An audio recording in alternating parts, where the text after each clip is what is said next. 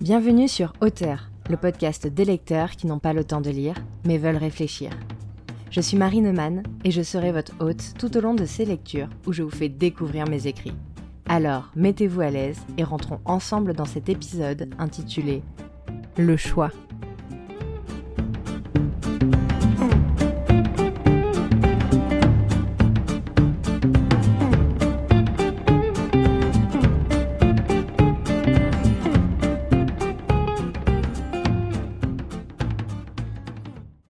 Le grand maître m'a appris.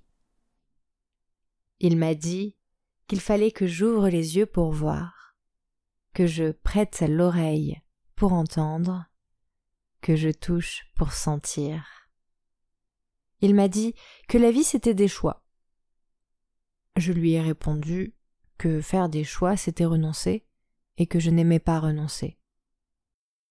Il m'a dit que ne pas en faire ne me ferait pas avancer qu'apprendre à renoncer permettait de savourer encore plus ce qu'on avait choisi.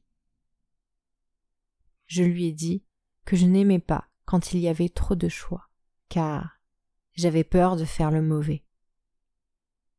Il m'a dit que le bien et le mal n'existaient pas, seulement l'idée que l'on s'en fait. Il a continué en disant que parfois il fallait se tromper, et apprendre de cela pour rebondir et mieux choisir. Il a dit qu'il ne connaissait personne qui n'ait jamais souffert. Je lui ai dit que c'était triste.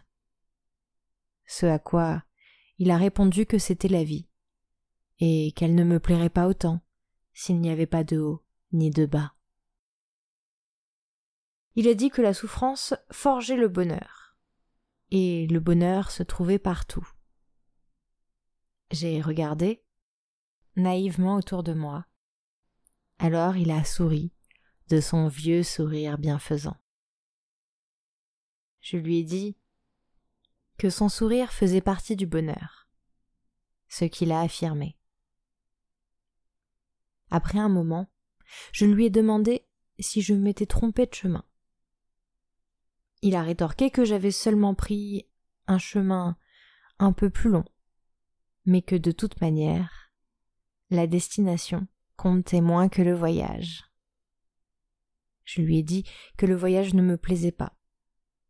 Il a répondu que ce n'était que le début et qu'à chaque pas, j'avais la possibilité de changer de direction. Je lui ai dit que je ne savais pas où aller, quel chemin choisir, il m'a dit que je tournais en rond et que s'égarer n'était pas grave. J'ai attendu quelques instants. Puis je lui ai dit que j'étais trop sensible pour choisir. Il m'a demandé sensible à quoi? Je lui ai dit à tout, aux gens, aux émotions, à la douleur ou au bonheur, à ce qui est dit, ce qui est tu, aux gestes anodins aux larmes et à la peur.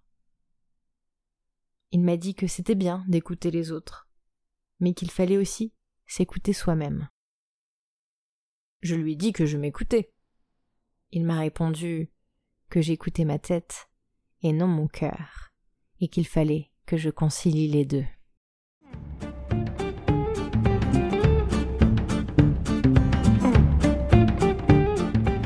Merci pour votre écoute. N'hésitez pas à me faire vos retours en commentaire, à partager le podcast et à me donner vos idées sur de futurs textes à écrire.